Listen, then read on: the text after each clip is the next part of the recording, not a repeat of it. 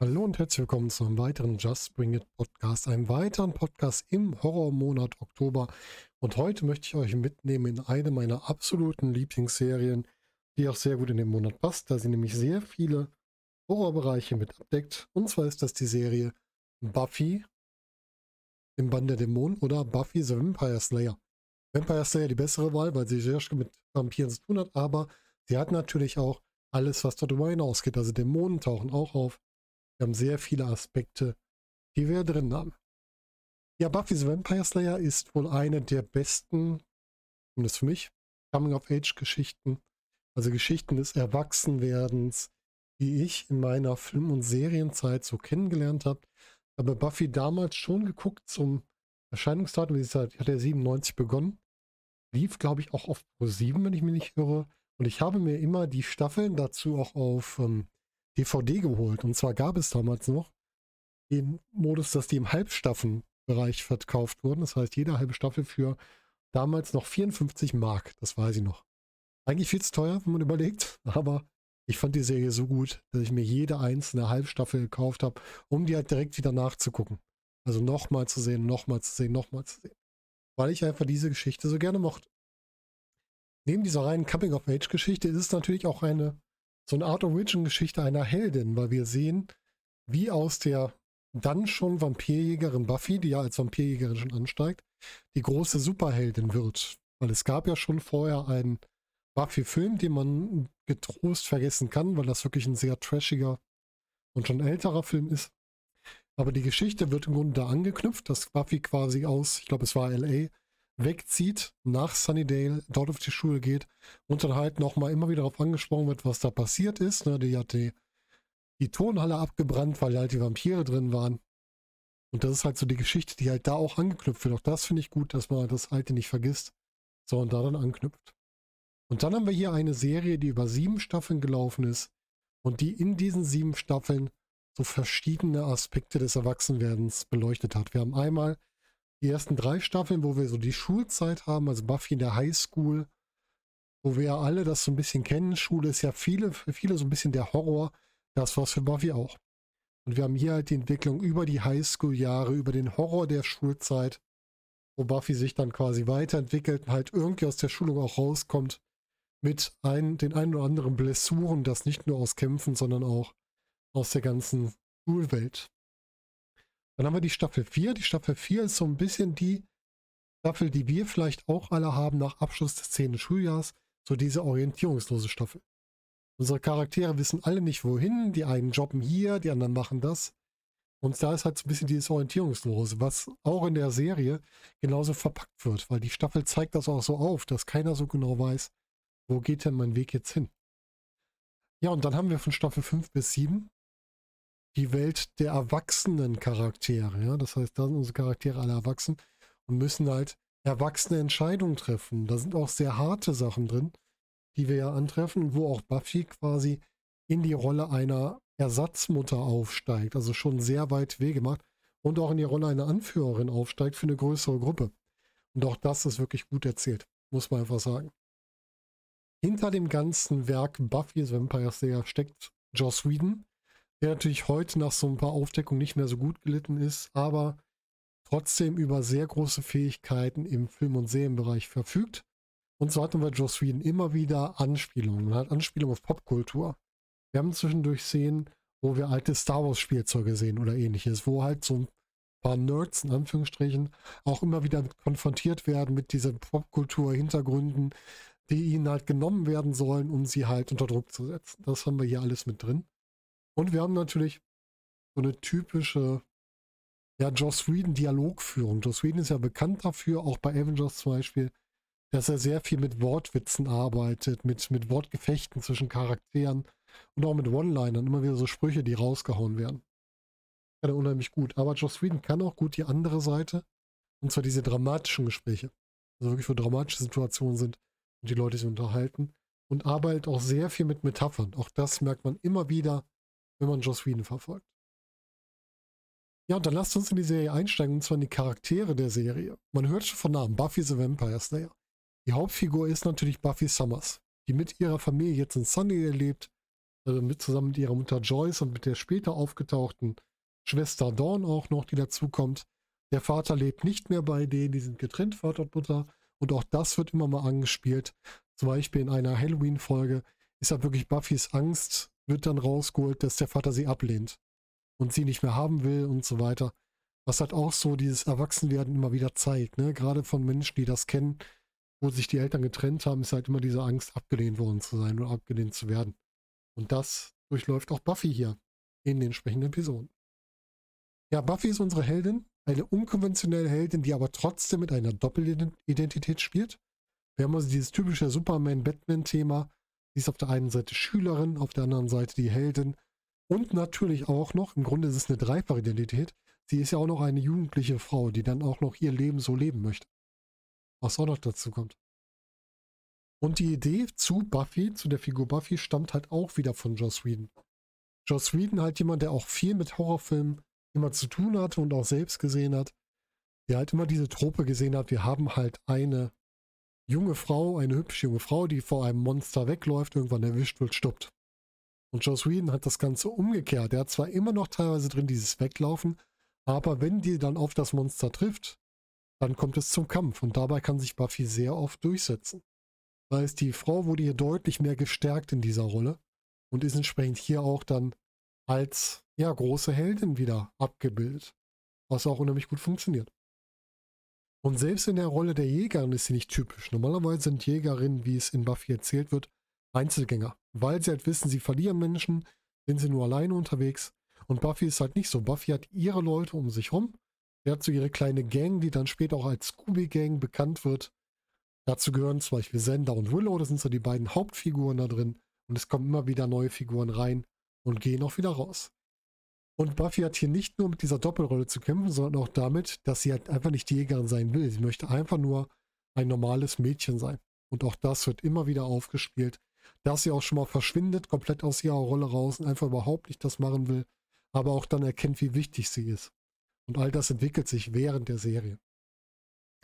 Ja, ihre zwei besten Freunde sind einmal Sender Harris und einmal Willow Rosenberg. Sender Harris ist hier die einzige Figur, die wirklich in Anführungsstrichen nur ein Mensch ist. Der hat also keinerlei ähm, besonderen Fähigkeiten dahinter, außer dass er halt so eine Konstante bildet. Sender ist die Stabilität in der Serie. Sender ist die Zuverlässigkeit der Serie, die er bis auf einen Moment immer darstellt. Er ist halt immer da, immer da, wenn eine Hilfe gebraucht wird, auch wenn er nicht vielleicht immer die große Hilfe ist, aber er stellt sich immer zur Verfügung. Und das ist halt auch das Schöne dabei. Dazu kommt hier so ein Interessenskonflikt. Sender möchte eigentlich mehr von Buffy und Buffy möchte nur Freunde, eine Freundschaft haben. Auch das ist so ein typisches Erlebnis der Jugend, was wir alle kennen. Dass man halt einer mehr möchte und trotzdem es halt einfach nicht funktioniert. Und das dreht sich dann irgendwann dahin, dass die beiden wirklich gute Freunde sind und dass auch zwischen ihm und Willow sich die Beziehung nochmal verschiebt. Auch das haben wir drin. Dazu ist Sender immer so der Witzegeber, der also entsprechend die lustigen Anekdoten reinbringt, der immer wieder ein bisschen was Spaßiges mit reinbringt. Auf der anderen Seite haben wir Willow. Willow beginnt die Serie als komplettes Mauerblümchen. Und die entwickelt sich dann peu à peu weiter über eine Hilfe für Buffy, über eine Unterstützung zu einem komplett eigenständigen Charakter, zu einer richtig kräftigen, energiegeladenen und selbstsicheren Hexe, die sie irgendwann wird die dann aber auch sich davon verleiten wird, die so, so ein bisschen in so eine Drogengeschichte reinrutscht. Willow ist eine Figur, die hier das Thema Homosexualität in die Serie bringt, was auch in den 90er Jahren noch nicht so Standard war, was aber hier unheimlich gut umgesetzt wurde, weil es nicht plump war. War halt wirklich eine Geschichte, die erzählt wurde, wie zwei Menschen sich nahe kommen, wie zwei Menschen zusammenfinden und auch was passiert, wenn man die Menschen wieder verliert. Denn auch da macht Willow nochmal einen großen Wandel durch. Da kommen wir aber später nochmal drauf. Und dann gibt es natürlich noch weitere Charaktere. Wir haben eine der wichtigsten Figuren auch am Anfang ist Rupert Giles. Rupert Giles ist der Wächter oder auch Trainer von Buffy, der sie quasi noch tiefer in diese Welt einführt. In die Welt der Dämonen, die Welt der Vampire, alles, was dazu gehört. Der ihr halt auch klar macht, warum sie so wichtig ist. Und am Anfang so ein bisschen der distanzierte Trainer oder Wächter ist, aber dann auch über die Zeit immer mehr emotional eine Beziehung zu Buffy und den anderen aufbaut. Das heißt, er wird von dem reinen, steifen Lehrer und Trainer, wird er immer weiter zur Vaterfigur. Und auch Giles ist keine rein weiß Figur. Der hat auch so diese charakterlichen schwarz-weiß Vermischungen, also auch Graustufen. Denn auch Giles hat eine dunkle Vergangenheit, die man über die Zeit kennenlernt. Und auch Giles steigt später richtig in den Kampf ein. Der ist also nicht mehr nur derjenige, der dasteht und fürs Training sorgt, für die Informationen sorgt, sondern er wird selbst Teil der Kampftruppe, sagen wir mal. Und muss halt da sich auch beweisen. Und auch das ist wirklich gut erzählt. Das heißt, alle Charaktere hier haben irgendwie schwarz-weiß Ansichten, also nicht reine Schwarz-Weiß, sondern immer diese Graustufen dazwischen. Ne? Buffy, die zwischendurch ihre Rolle ablehnt und verschwindet. Sender, der mal aus seiner Stabilität ausbricht und auch Schwächen zeigt oder auch mal jemanden im Stich lässt. Eine Willow, die vom Moorblümchen zur starken Hexe wird und dadurch aber wieder in andere Schwierigkeiten wie Drogen reinrutscht. Wie auch ähm, dieses Thema Verluste, Umgang mit Verlusten, was bei Willow sehr stark inszeniert wird. All das kann man da entsprechend sehen. Also immer mit Graustufen die Charaktere belegt. Und dann haben wir noch so, ich nenne sie jetzt mal Nebencharaktere, die aber immer wieder auftauchen. Wir haben Angel, derjenige, der erstmal so ein bisschen als Berater für Buffy auftritt und sie immer wieder unterstützt, sich aber dann mit der Zeit zu ihrem Partner oder zu ihrem ja, Freund wandelt und auch dann wieder eine weitere Wandlung zum Gegenspieler ergibt. Das ist schon auch eine sehr heftige Darstellung. Wir haben also ja einen Vampir, der eine Seele besitzt, weil er damals sehr viele Menschen gebracht hat dann einmal verflucht wurde, weil er, glaube, die Tochter von einer Zauberin, einer Zigeunerin getötet hat, die ihn dann verflucht. Und er muss halt mit der Seele rumlaufen und muss halt auch seine Taten verarbeiten, was ihm auch sehr schwer fällt. Das merkt man auch immer wieder in der Serie. Und es wird aber auch gesagt, diese Seele verliert er durch einen Moment des Glücks. Also wenn er nicht mehr darunter leidet, was war, kann er die Seele wieder verlieren. Doch die Situation haben wir, dass wir diese verlieren. Und das erzählt auch wieder eine Geschichte. Buffy und Angel sind schwer verliebt. Es kommt zum ersten Mal zwischen den beiden und da verliert Angel seine Seele. Und das ist halt diese typische Erzählung. Was ist, wenn ich als Person mich jemandem voll hingebe und dies dieser danach als Monster rausstellt im übertragenen Sinne? Und hier wird er halt wirklich zum Monster. Auch das wird unheimlich gut erzählt. Und Angel erhält danach auch noch ich glaube, nach der dritten Staffel eine Spin-off-Serie. Und in der werden auch die Geschichten und die Charaktere weitererzählt. Nicht nur Angel, sondern auch Charaktere wie Cordelia, die in Buffy noch relativ blass ist und in Angel dann aufblüht. All das haben wir mit Angel in Verbindung. Und dann haben wir den zweiten Vampir, der eine starke Wandlung durchmacht. Das ist Spike. Der von einem üblen Superschurken zusammen mit seiner Drusilla, die beiden, die so ein bisschen wie Bonnie und Clyde auftauchen, irgendwann erst zu einem Anti-Helden wird und dann zum echten Helden wird, der sich auch opfert für andere. Und der halt auch unheimlich viel Charakterstärke da reinbringt und ein unheimlich abwechslungsreicher Charakter ist, der auch über Selbstzweifel läuft, der über Selbstüberschätzung läuft und so weiter und der auch emotional sich am Buffy bindet und auch da enttäuscht wird und verletzt wird und dann versucht, da wieder gegen anzugehen. Also auch da eine riesige Vielfalt. Und das sind nur ein Bruchteil der Charaktere, sind so die wichtigsten Charaktere. Wir haben noch immer mehr Einzelcharaktere, die reinkommen und die wir noch mit aufnehmen können. Aber dafür könnten wir mal, wenn ihr möchtet, nochmal einen Zusatzpodcast machen, wo wir vielleicht mal detailliert über die Entwicklung der einzelnen Charaktere sprechen. Ich würde nämlich auch wirklich gerne mehr zu Buffy machen, wenn ihr Interesse dran habt. Dann einfach mal in die Kommentare, wenn euch da mehr interessiert. Dann würde ich das ganze Buffy-Universum mal ein bisschen genauer beleuchten. Lasst uns auf die Gegenspieler schauen. Es heißt ja Buffy the Vampire Slayer, aber Vampire sind nicht die einzigen Gegner, aber trotzdem eine Konstante, die sich immer wieder durchzieht. Und zwar haben wir hier echte Vampire. Wir haben Vampire, die sind gefährlich, die sind brutal, die morden sich durch die Umgebung, morden sich durch Sunnydale und gehen wirklich über alle Leichen, die sie auf ihrem Weg brauchen. Das sind also echte Monster. Und die sehen auch im Kampf aus wie Monster, weil sich dann ihr Gesicht verändert und sie wirklich ihre Monsterfratze zeigen. Das heißt, der Mensch ist nur die Tarnung, hinter dem ist der Vampir versteckt. Und wenn sie in den Kampf gehen, sind sie richtige Monster. Und sie sind auch typische Vampire. Denn man kann sie töten mit einem Flock durchs Herz, mit Sonnenlicht, mit Kreuzen, mit Weihwasser. Also sie haben die typischen Vampirschwächen. Ganz viel aus dem Bereich Bram Stokers Dracula wird hier wieder angewendet. Und gerade weil die Serie Buffy the Vampire Slayer heißt, ist der erste Hauptgegner in der ersten Staffel auch wiederum ein Vampir nämlich der Meister, ein Obervampir, der wieder an die Oberfläche kommen soll und damit so dieses, diese Vampirgefahr immer mehr darstellt. Der ist ein bisschen over the top. Das ist so ein typischer, ähm, ist fast so ein Tanz der Vampire-Vampir, so ein bisschen überspielt. Aber trotzdem ein ernstzunehmender Gegner. Und das ist generell das Thema bei den, bei den Geschichten bei Buffy. Alle Gegner, die wir haben, sind ernst zu nehmen. Es ist keine, wo man sagen würde, ah, das ist ja jetzt, der ist halt da, damit ein Gegner da ist. Und alles Gegner, vor denen man sich wirklich ängstigen kann, wenn man das schaut. Ja? Also wirklich Gegner, die eine Gefahr darstellen. Das ist ja die Gefahr, die man bei anderen Werken von Joe Sweden gerade so im Bereich Avengers hat, dass nicht jeder Gegner wirklich als Gefahr wirkt, aber hier bei Buffy sind wirklich alle Gegner noch Gefahren, die man betrachten kann. Zum Beispiel auch Freunde, die zu Feinden werden.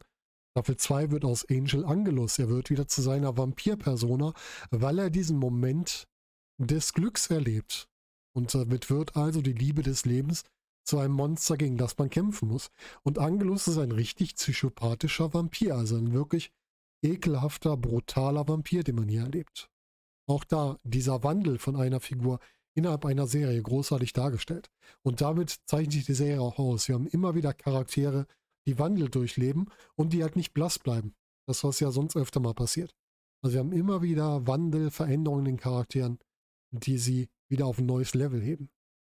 In der dritten Staffel haben wir den Bürgermeister als Bösewicht. Das ist so eine, wie soll man sagen, so ein bisschen James Bond-Bösewicht. Sehr charismatisch, kann so Leute um sich scharren, holt sich Hilfe von außen, die er dann gegen die Leute ansetzt. Und der ist so die Personalisierung dieser Highschool-Hölle, weil das ja so ein bisschen der Abschluss ist dieser Staffel und stellt das auch nochmal dar. Und der hat nicht nur dieses Charismatische, sondern er hat auch einen sehr düsteren Sinn für Humor. Das heißt, er ist nicht nur böse, sondern er hat so ein bisschen was er ist auf der Schwelle zum Antihelden. Also er könnte auch rüberkippen zum Antihelden, macht aber immer diese kleine, wichtige Entscheidung, um doch der Bösewicht zu bleiben.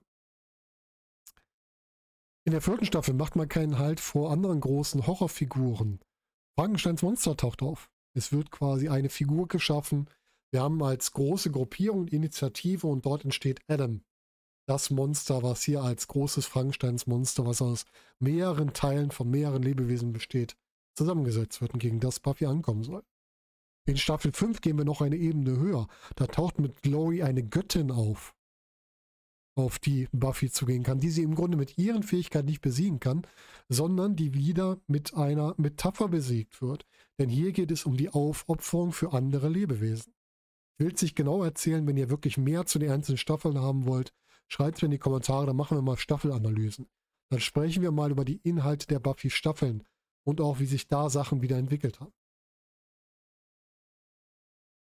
Dann haben wir die nächste Staffel, die sechste Staffel, wo wir jemanden von den engsten Freunden haben, der zum Antagonisten wird, nämlich Willow und das Leben treffen aufeinander und werden hier zum Bösewicht. Wir haben Willow, die über Drogenmissbrauch und Drogensucht, diese Magiesucht, zu einem Bösewicht wird. Und dazu noch durch, Verlust, durch den Verlust eines geliebten Menschen, ihrer Freundin zu der Zeit und damit halt komplett durchdreht und zum Bösewicht wird.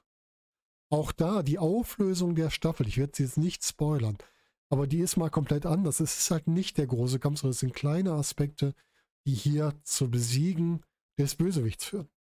Auch da ein super Ende der Staffel, wobei ich sagen muss, die sechste Staffel war für mich persönlich die schwächste Staffel. Würde mich auch mal interessieren, wenn ihr Buffy-Fan seid, welche Staffel war für euch die schwächste?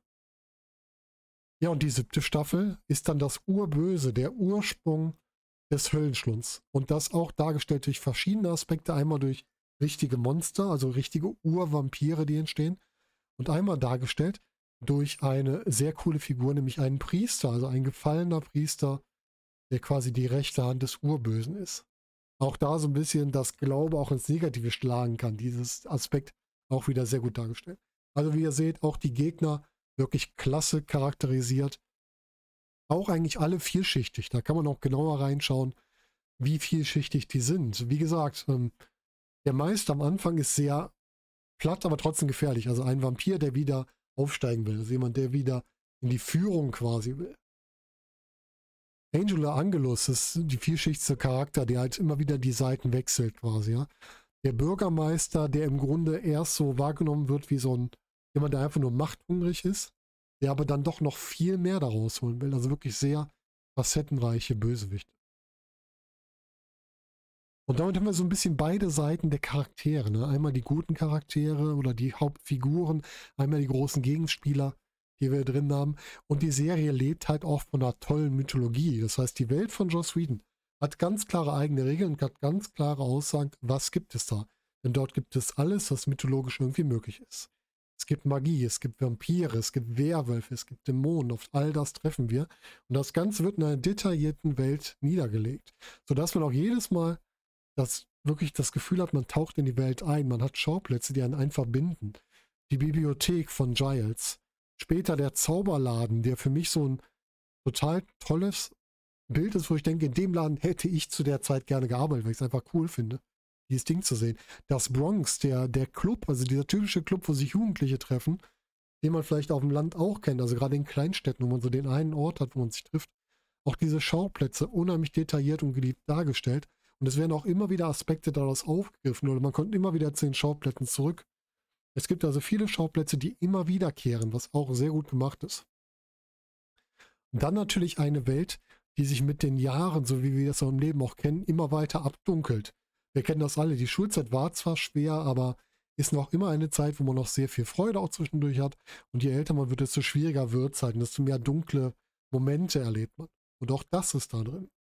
Und die Welt spielt mit konsequenten, erschreckenden Toden. Es sterben halt einfach Menschen, die wir nicht erwartet haben. Und manchmal auf eine sehr harte Art und Weise. Natürlich angemessen der Altersfreigabe, die wir ja haben, aber es ist trotzdem nicht ohne, was da passiert. Was man natürlich anmerken muss, was nicht so gut ist, sind die Special Effects. Buffy ist eine Serie, die von 97 bis 2003 gelaufen ist. Das heißt, die ist jetzt schon fast, die letzte Episode ist jetzt fast 20 Jahre schon wieder her. Dementsprechend waren die Effekte auch noch nicht so gut. Das heißt, manchmal muss man sagen, bei Special Effects, oha, das tut schon weh im Auge. Ja? Aber das macht die Geschichte dann wiederum gut. Das ist ähnlich wie bei der Serie Sanctuary, falls ihr die mal gesehen habt. Die hat auch nicht so tolle Special Effects, aber dafür eine schöne Geschichte. Das heißt, darüber kann das hinwegtrösten. Womit Buffy wiederum überzeugen kannst, sind immer wieder Spezialepisoden. Das heißt, wir haben zwar immer so eine Monster of the Week Episode und trotzdem eine Story, die sich durchzieht über die Staffel, aber wir haben auch immer so Einzelepisoden, die was total Besonderes sind. Zum Beispiel eine Episode, da verliert Buffy alle ihre Kräfte und kommt dann in so eine Art Reifeprüfung gegen einen Vampir, gegen den sich durchkämpfen muss. Das ist dann so ein Verfolgungsthriller mäßig erzählt. Oder wir haben eine Folge, wo ein Musical-Dämon beschworen wird und der dann alle Charaktere in der Folge singen und tanzen lässt. Aber darüber auch wieder eine Gefahr darstellt. Das ist halt nicht nur eine lustige Folge, sondern auch dieses Tanzen kann zur Selbstentzündung führen und sowas, ja. Und er offenbart durch den Gesang die emotionalen Gefühle der Charaktere. Auch das ist sehr gut erzählt. Das ist diese Once More with Feeling Story, wo man auch eine eigene CD sogar zu rausgemacht hat. Mit sehr coolen Liga, muss man dazu sagen. Dann gibt es eine komplette Stummfolge, eine Halloween-Folge mit den Gentlemen, die quasi allen Einwohnern von Sunnydale die Stimme nehmen und die müssen die trotzdem bekämpfen ne? und dann ihre Stimme wiedergewinnen. Auch sehr cool dargestellt. Und es gibt generell sehr ikonische Halloween-Folgen. Also auch wieder eine amerikanische Serie, wo man sich jede Halloween-Folge angucken kann. Ihr seht schon, es ist eine meiner Lieblingsserien, an der ich sehr viel Spaß habe. Und wie gesagt, wenn ihr mal mehr wissen möchtet, vielleicht auch meine Lieblingsfolgen, dann schreibt es mir in die Kommentare, dann gehe ich da gerne nochmal drauf ein und stelle euch die auch noch vor. Lasst uns zum Abschluss dieses Podcasts kommen. Ich will euch auch nicht zu viel erzählen. Das soll ja erstmal nur so ein Überblick sein. Wie gesagt, wenn ihr mehr hören wollt, einfach mal in die Kommentare. Dann werde ich da sicherlich nochmal drauf eingehen und mit der Zeit noch weitere Episoden zu Buffy veröffentlichen. Ja, was kann ich jetzt genau zu der Serie sagen? Es ist für mich eine der besten Coming-of-Age-Geschichten aller Zeiten. Ich glaube, ich habe nicht viele bessere gesehen. Einige Stephen King-Geschichten sind dann auch sehr gut. Gerade Stephen Kings S ist sehr gut. Ähm, Stand By Me ist sehr gut erzählt. Aber ansonsten in Serienform ist es, glaube ich, die beste, die ich da jemals gesehen habe. Ich finde es toll, dass die Charaktere sich weiterentwickeln und halt auch in verschiedene Richtungen entwickeln. Das heißt, man kann nicht sicher sein, dass der Charakter, der in Staffel 1 zu den besten Freunden gehört, auch noch am Ende zu den besten Freunden gehört. Wir haben Entscheidungen, die Konsequenzen haben. Wenn Buffy sich entscheidet, etwas zu tun, dann passiert danach auch etwas, was damit zusammenhängt. Wir haben bei der Gesamtserie ein sinnvolles Ende. Also wir haben wirklich einen Aufbau bis zu einer, zu einem Peak, wo wir dann zum Ende kommen. Was auch wirklich gut dargestellt ist. Was mir nicht so gut gefallen hat, waren dann die Comic-Fortsetzungen. Es gab irgendwie Staffel 8 bis 10 als Comic. Das war nicht so meins. Aber die neue Comic-Auflage, die es jetzt gibt, seit, ich glaube, seit 2020, wo man quasi Buffy in die Heute-Zeit transportiert hat, also mit Smartphones und so weiter, und die Geschichte ein bisschen anpasst, die mag ich hingegen wieder sehr. Aber alles in allem kann ich euch die Serie empfehlen. Ihr könnt sie, glaube ich, jetzt bei Disney aktuell sehen. Da ist sie komplett mit drin. Da ist auch Angel mit drin. Die Umsetzung mit einer HD-Nachbearbeitung und so ist nicht so toll gelungen, aber schadet den Geschichten nicht. Und wenn ihr wirklich mal eine richtig gute Coming-of-Age-Geschichte sehen wollt, guckt sie euch einfach mal ein. Es macht wirklich Freude, diese Serie zu sehen. Für alle, die so ein bisschen Horror-Mystery-Serien mögen, kann ich das auf jeden Fall empfehlen. Ja, und das war mein Überblick zu Buffy. Fast eine halbe Stunde habe ich euch jetzt davon erzählt. Und wie gesagt, ich würde gerne eure Meinung dazu hören. Dürft ihr mir gerne in die Kommentare schreiben oder mich auch privat anschreiben über Twitter. Und wenn ihr mehr davon hören wollt zu Buffy, auch gerne das einmal direkt an mich weitergeben. Und ansonsten würde mich mal interessieren, jetzt gerade in der Halloween-Zeit, was sind denn eure Lieblings-Grusel-Mystery-Serien? Was habt ihr gerne geguckt? Wo habt ihr euch gerne gegruselt oder gerne mitgefiebert mit den Charakteren? Schreibt mir auch das gerne. Das habe ich jetzt gerade sehr oft gesagt, aber ich würde einfach mich sehr über euer Feedback freuen. Bin sehr gespannt, was ihr zu berichten habt. Und bis dahin wünsche ich euch noch einen schönen Tag und wir hören uns zunächst wieder. Macht's gut, bis dahin.